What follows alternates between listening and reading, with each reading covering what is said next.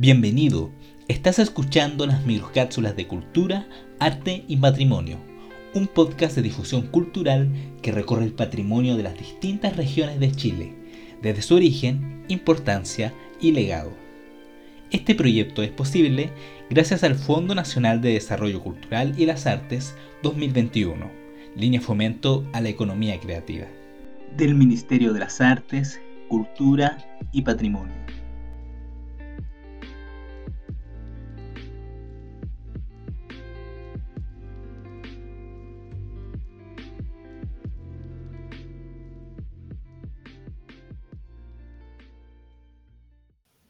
Huellas, Termas del Flaco.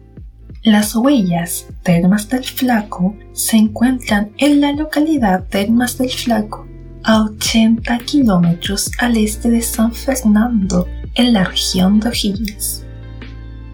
Las huellas de animales extinguidos que aquí se conservan representan un área de gran interés para los estudios científicos y paleontológicos del país pues el conjunto es testimonio del paso de una fauna particular en el sector hace millones de años.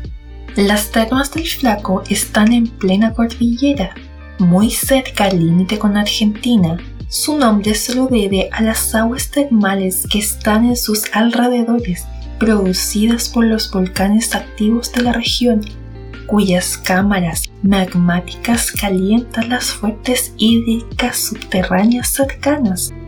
Pero no solo las aguas termales atraen a turistas, también las huellas de dinosaurios y para algunos un poco más especializados un arrecife de coral fosilizado. El poblado de las termas del Flaco es una localidad al este de San Fernando, en un entorno de fuentes termales. Su nombre proviene de una leyenda arriera la cual señala que a fines del siglo XIX, cuando los arrieros que iban al otro lado de la cordillera por el paso de las damas a comprar ganado, se dieron cuenta que uno de sus machos de carga estaba escuálido y con heridas, por lo que acordaron dejarlo en una de las tantas vegas que había en el trayecto para que muriera en paz. Al regresar de Argentina y pasar por el lugar donde habían dejado al macho, se sorprendieron cuando un briosco ejemplar de hermoso pelaje y esbelta silueta salió a recibirlos, dando rebuznos de alegría y saltando entre la manada. Uno de los arrieros gritó con voz en cuello, ¿no es ese el flaco que dejamos botado para que muriera? Todos comenzaron a observarlo con detenimiento y no quedó duda alguna. Era el mismo asno que de inmediato se incorporó al piño que continuó destino a San Fernando. Ese paraje desde entonces fue conocido por los arrieros como la Vega del Flaco. Actualmente, la villa, debido al poder curativo que se asociaba a sus aguas, este lugar es el registro de las huellas más australes de Chile. Los alrededores de las termas cuentan con testimonios paleontológicos que han despertado el interés de investigadores y científicos, siendo posible visitar las pisadas luego de una caminata de aproximadamente una hora y media, ruta en la que es posible divisar flora y fauna silvestre de la zona, con la presencia de animales como zorros o reptiles. Antes de llegar, es necesario descender por el sendero de una quebrada que cuenta con una vertiente al fondo. Una vez allí es posible sorprenderse por las grandes dimensiones de las huellas que suben hacia lo alto de la quebrada de enfrente. Las huellas encontradas alcanzan un promedio de 60 centímetros de largo. Se reconocen pisadas de animales como terópodos, bípedos y carnívoros, suarópodos, gigantes herbívoros de cuello largo, y ornitópodos, pequeños bípedos y herbívoros. Gracias a los trabajos de investigación se ha detectado también la presencia de otras huellas de dinosaurios y reptiles prehistóricos de menor tamaño, lo que representa un desafío para los distintos equipos que trabajan en el lugar. Los dinosaurios conforman el linaje de vertebrados terrestres más representativos de la era mesozoica las primeras formas dinosaurianas aparecen en el registro fósil hace unos 225 millones de años, en el Triásico superior. Desde entonces, los descendientes de estos morfos basales llegarían a distribuirse en todo el planeta. Esta dispersión global, facilitada en un comienzo por la colonización de una sola gran masa continental, Pangea, está documentada en todos los continentes a partir del Jurásico. En Chile los primeros registros de este grupo corresponden al año 1962. Desde esa fecha hasta el presente, la investigación de vertebrados continentales mesozoicos en general ha sido limitada. La ocurrencia de dinosaurios en Chile está representada mayoritariamente en diversidad como en el número de hallazgos por pistas y huellas aisladas. El sitio fue descubierto en el año 1960 por Diego Márquez, vecino de la zona. Sin embargo, solo en el año 1967 se oficializó su trabajo con los estudios realizados por el Museo de Historia Natural. Desde entonces, el área ha sido estudiada en gran medida por el mundo científico.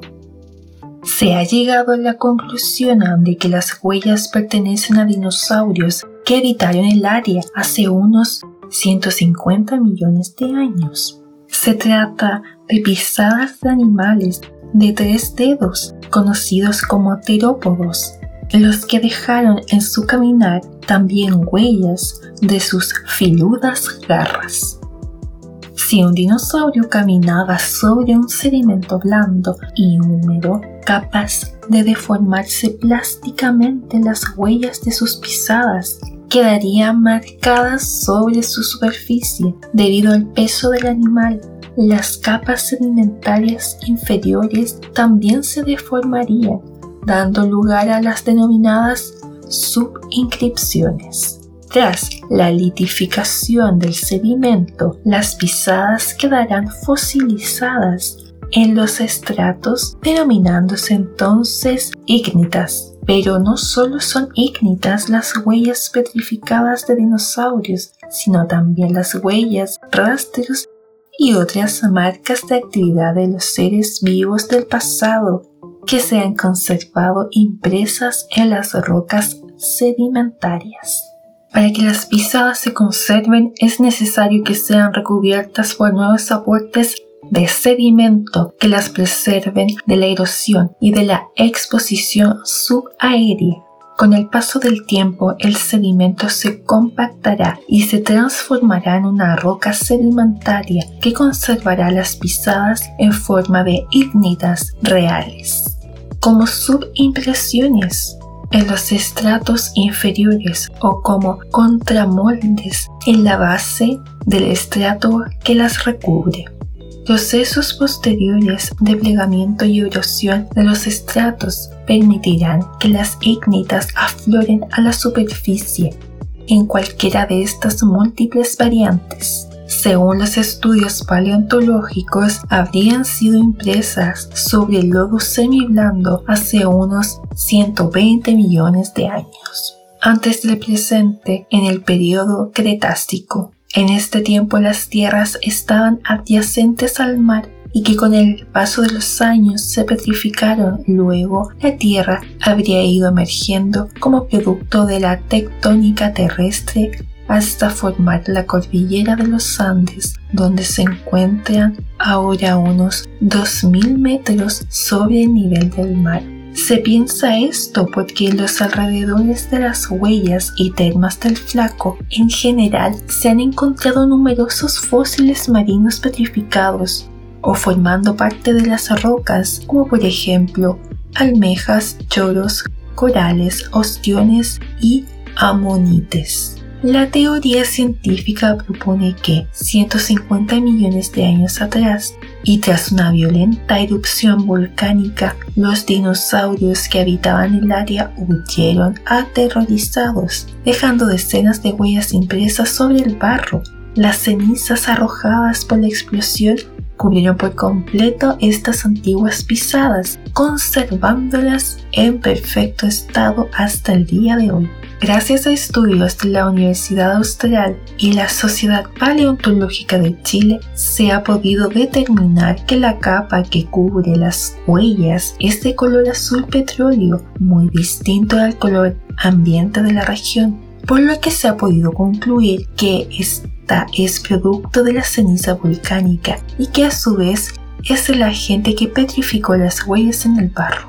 En el sitio Temas del Flaco, las huellas encontradas alcanzaban un promedio de 60 centímetros de largo, lo que de alguna manera nos permitía imaginar el gran tamaño de los terópodos. Gracias a los trabajos de investigación se ha detectado también la presencia de otras huellas de dinosaurios y reptiles prehistóricos de menor tamaño, lo que representa un desafío para los distintos equipos que trabajaban en el lugar. Las huellas jurásicas de las termas del Flaco fueron declaradas monumento histórico en el año 1967, apelando a la necesidad de su conservación y estudio. Este monumento nacional cuenta con una protección como monumento histórico, es decir, que corresponde a bienes muebles e inmuebles de valor histórico y o artístico. Entre ellos es posible encontrar lugares, ruinas, construcciones u objetos además de protección como monumento paleontológico, es decir, que corresponde a vestigios de seres orgánicos que se encuentran en estado fósil, es decir, petrificado, lo cual incluye las huellas petrificadas dejadas por los seres vivos. Su propiedad corresponde al Estado y será deber del Estado por medio del Consejo de Monumentos Nacionales y el Servicio de Impacto Ambiental su cuidado y protección.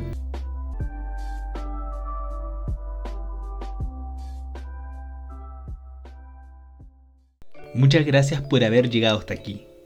Te esperamos en una próxima microcápsula de cultura, arte y patrimonio. Hasta pronto.